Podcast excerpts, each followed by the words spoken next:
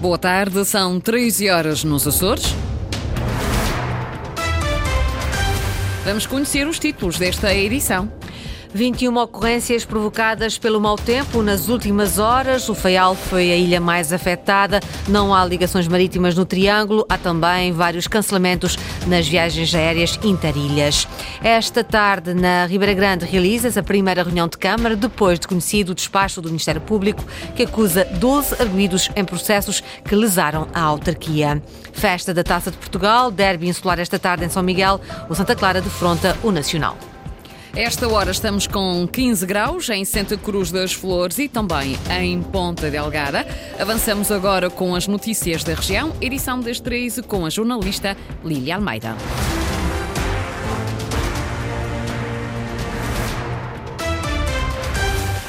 Mau tempo a afetar as ilhas, foram registadas hoje 21 ocorrências, 10 no Faial, 5 em São Miguel, 4 ocorrências na Terceira e 2 no Pico, consequência da passagem da depressão Hipólito pelo arquipélago. Segundo informação do Serviço Regional de Proteção Civil, as situações reportadas estão relacionadas com inundações de vias, inundações em habitações, queda de árvores, queda e danos em estruturas. Desde o dia de ontem até ao momento estão então contabilizadas no total 50 56, 53 ocorrências em seis ilhas: São Miguel, Terceira, Graciosa, São Jorge, Pico e Faial. O Faial está a ser hoje a ilha mais afetada. A forte ondulação está a provocar estragos e inundações na cidade da Horta. As ondas de grandes dimensões galgaram um molho de proteção da Avenida Marginal durante esta manhã, inundando moradias e estabelecimentos comerciais. A reportagem do jornalista Ricardo Freitas. Nuno Henriques, comandante dos Bombeiros Voluntários do Faial, é o primeiro a reconhecer que o cenário a que assistiu esta manhã na cidade da Horta é fora do comum. Já há muito tempo que não, uh, não nos com um cenário tão, tão gravoso quanto, quanto está a acontecer. Não conseguimos fazer nada, caudal, a quantidade de água é tão grande, tão grande que as rejeitas e o escoamento pluvial não, não está a dar vazão. Daí a, a água estar também a vir para a rua principal uh, e central da nossa cidade. A forte ondulação está a galgar o molho de proteção da Avenida Marginal, obrigando a encerrar a via, o trânsito. O mar inundou casas e estabelecimentos comerciais, provocando estragos ainda por contabilizar. A onda bate contra as nossas janelas e entra por todos os lados. Uh, as janelas estão completamente isoladas, mas uh, é tal a força do, do mar que entra por todos os lados. A gente está a tentar tirámos uh, o que tinha no armazém para ver se salvava alguma coisa, não é? Para não, para não ficar ali, mas já não dava em cimento. Eu já estou aqui há 32 ou 33 anos, nunca aconteceu, mas nunca mesmo. E em termos de prejuízos, o que é que. Oh, filho, a gente agora está limpando, depois vai-se ver. Porque a gente acaba de limpar, vem outra onda entra cá dentro. Agora é esperar para ver. Carlos Ferreira, presidente da Câmara Municipal da Horta, fala também de estragos em equipamentos públicos e no terminal marítimo da Horta, que foi também encerrado. Temos várias moradias inundadas, vários estabelecimentos comerciais, danos também em infraestruturas públicas, quer do município, quer da administração regional. O terminal marítimo, eh, portanto, gerido pela Portos dos Açores, encerrado e com danos também bastante significativos. Portanto, os estragos terão de ser contabilizados eh, no final de toda esta operação.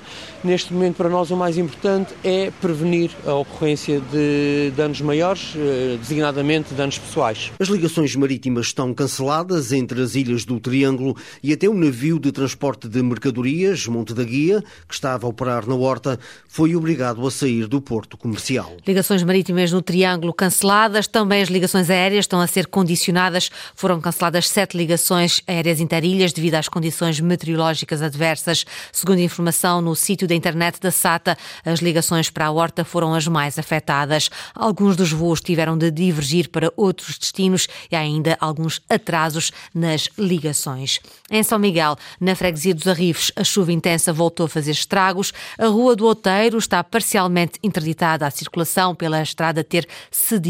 No local procedem trabalhos de limpeza da via. Ainda não há previsão da sua reabertura.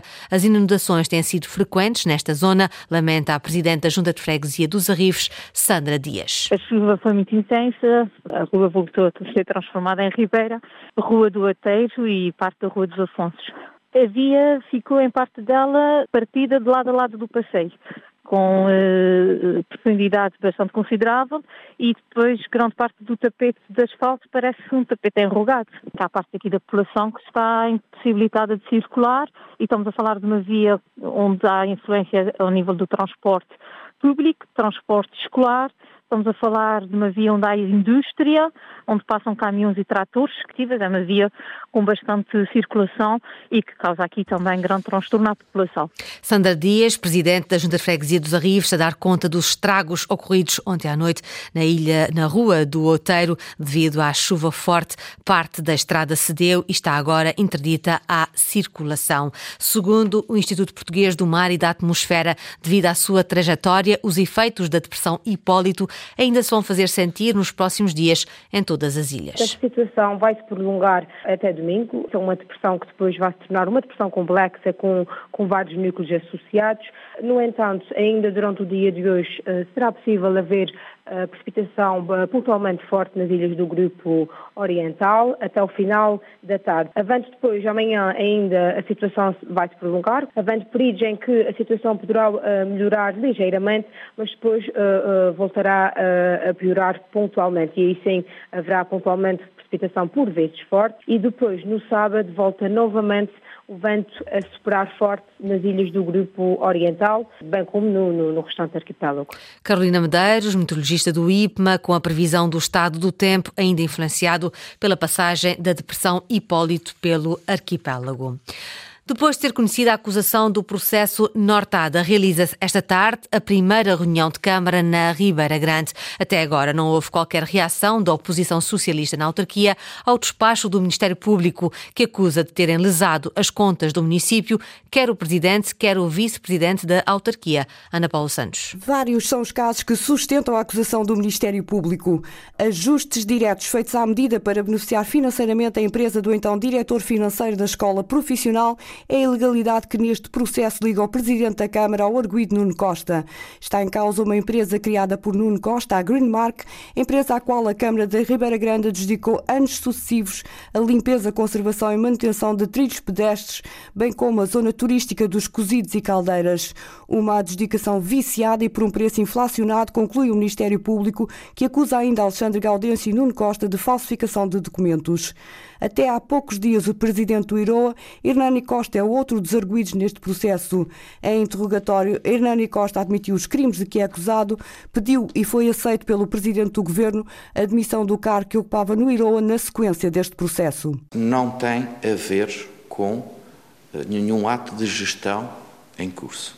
Ainda assim, eh, mal se eh, foi notificado o Dr. Hernani Costa pediu uma reunião comigo e colocou o seu lugar à disposição e eu aceitei. Em 2018, Hernani Costa era presidente da Junta da Matriz, usou para proveito próprio para a construção da sua própria habitação, betão cedido pela Câmara Municipal da Ribeira Grande, betão cedido a custo zero pelo presidente da autarquia, Alexandre Gaudêncio. Alexandre Gaudêncio, enquanto presidente da Câmara da Ribeira Grande, é, para o Ministério Público, o elo de ligação de todo o processo Nortada. A investigação decorreu desde 2017, foram feitas escutas, recolhidos documentos e ouvidas mais de quatro dezenas de testemunhas. Estão acusados, no total, 12 arguídos. Estão acusados pelo Ministério Público três titulares de cargos políticos e nove empresários.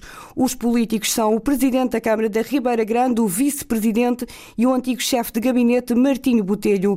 Entre os empresários, um deles contra quem foi deduzida a acusação é Pedro Correia. Prestou à Câmara um serviço antes de ser lançado pela autarquia o procedimento para a sua contratação. Os factos são de 2017. Sem qualquer concurso ou consulta ao mercado, a empresa de Pedro Correia equipou na Ribeira Grande três pavilhões municipais a tempo de serem inaugurados antes das eleições autárquicas. Alexandre Gaudêncio recandidatava-se à presidência do município. A Câmara da Ribeira Grande ainda tentou regularizar a situação, mas não convenceu o Ministério Público. Outros dois empresários arguídos são Paulo Silva e Jacinto Franco, responsáveis pela realização de vários eventos culturais na Ribeira Grande. Neste caso, e de acordo com a acusação, o custo dos eventos era sobrevalorizado nos contratos assinados com a Câmara. O dinheiro em excesso servia para pagamentos feitos por essas empresas a pedido do autarca. Falsificação de documentos, procedimentos concursais fictícios, ajustes diretos viciados e inflacionados. São estes os traços comuns neste processo que, para o Ministério Público, Público tem como pivô o Presidente da Câmara da Ribeira Grande, Alexandre Gaudêncio. Nova data, afinal, o mercado da graça em Ponta Delgada só deverá abrir no primeiro trimestre de 2025. Data anunciada pelo Presidente da Câmara Municipal de Ponta Delgada no final de mais uma reunião com os comerciantes. Sandra Pimenta. Novo ano, novo prazo para a abertura do mercado da graça. O Presidente da Câmara Municipal de Ponta Delgada, Pedro Nascimento Cabral, chamou cerca de 50 comerciantes para lhes dizer uma vez mais que a espera vai continuar. A nossa preocupação é eh, retomar o quanto antes aquela obra. Dir-me-á, qual é o dia exato? O dia exato nós não sabemos. Agora, nós estamos a trabalhar para que no primeiro trimestre de 2025 a obra esteja concluída. Um novo anúncio que já não convence, garante Dinis Cabral, porta-voz dos comerciantes. A verdade é que para nós é dramático, porque nós, contando com a pandemia, eh, o total da obra será cerca de 5 anos. Eu não sei como é que se consegue resistir 3 anos, as minhas poupanças já andaram. Sem poupanças, resta agora aos comerciantes a promessa das indenizações compensatórias por parte da autarquia. Mas também aqui os prazos não são certos. Neste momento, o que eu posso garantir é que a Câmara Municipal de Ponte Delgado tem uma quantia de cerca de um milhão de euros preparada para fazer face às compensações que iremos pagar ao longo deste ano. Nós estamos a crer que lá para maio, junho, vamos ter, digamos, aí já o início dos pagamentos das compensações que os comerciantes no mercado da graça terão direito dentro daquilo que é o quadro legal que nós estamos a trabalhar. Burocracias que desesperam os comerciantes que não acreditam que um milhão chegue para os compensar. Um milhão de euros é pouco nesta fase, tendo em consideração, uh, consideração que ele foi acordado. De qualquer das formas, vamos estar pelo menos mais três meses nessa situação. Faz toda a diferença nós sabermos o com que é que contamos. Temos a promessa de, de facto vamos receber alguma coisa, mas nas nossas contas bancárias ainda não caiu um escudo. A obra do mercado foi suspensa devido à falta de um projeto contra incêndios. Já os comerciantes estão, desde outubro de 2020, instalados no parque de estacionamento à espera do tão prometido novo espaço.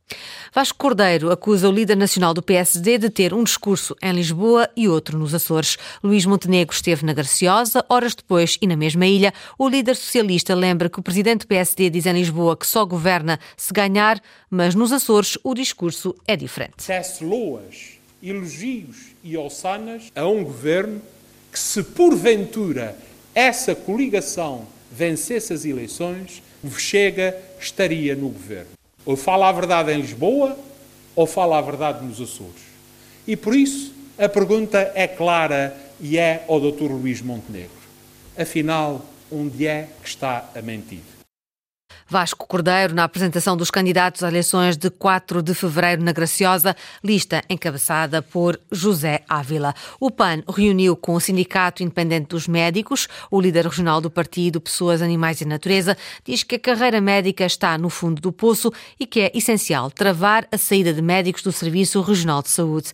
Pedro Neves adianta medidas concretas para reforçar os apoios à fixação de médicos na região. Uh, o PAN pretende para nós conseguirmos também fixar, mas para fixar durante mais anos do que uh, a nossa medida, que são a mínima de três anos.